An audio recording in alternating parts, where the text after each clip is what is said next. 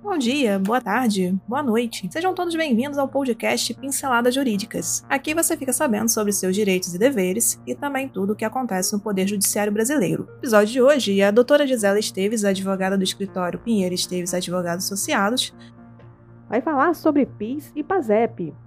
Quase 2 milhões de cadastros serão revisados pelo governo neste ano. E com isto, mais brasileiros poderão ou não ser beneficiários então aumente o som e boa audição.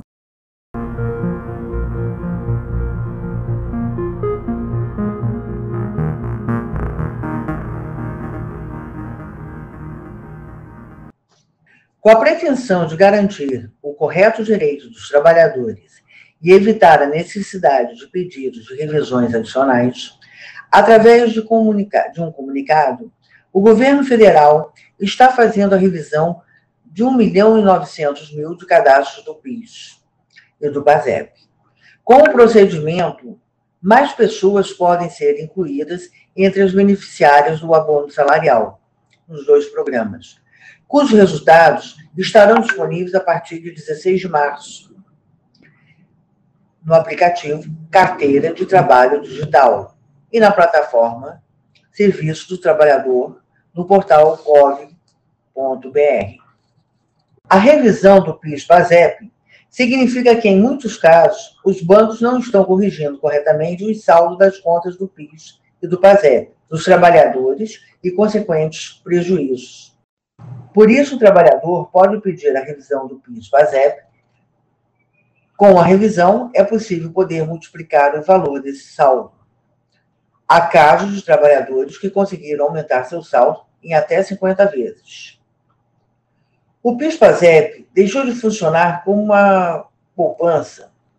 Todavia, os valores depositados de 1971 a 1988 permaneceram investidos.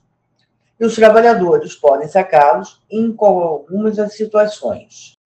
Não deve confundir o saldo do PIS-PASEP com o chamado abono do PIS-PASEP, que é aquele direito que o trabalhador que recebeu, em média, até dois salários mínimos mensais com carteira assinada e devidamente inscrito há pelo menos cinco anos e que exerceram atividade remunerada durante pelo menos 30 dias no ano básico de pagamento. A revisão do saldo do PASEP, mediante a ação judicial, objetiva rever o valor do, que os servidores públicos receberam a título de PASEP, que é o Programa de Formação do Patrimônio Público, criado em 1970 pela Lei Complementar número 8. Após a promulgação da Constituição de 1988, a finalidade do PASEP mudou e os valores depositados a partir de então passaram a integrar o FAT, que é o Fundo de Amparo ao Trabalhador. A lista dos beneficiários do PASEP é composta por esses profissionais: militares das Forças Armadas, militares estaduais, servidores públicos, empregados públicos, sucessor de serviço do militar que faleceu. E por hoje é só. Agradecemos sua atenção e esperamos ter lhe ajudado com este conteúdo. Toda semana são lançados dois novos episódios. Este podcast tem o apoio técnico-jurídico da Pinheiro Esteves Advogados Associados e o apoio tecnológico digital da Clã Soluções Digitais. Para conhecer mais, os links estão na descrição. Até o próximo episódio.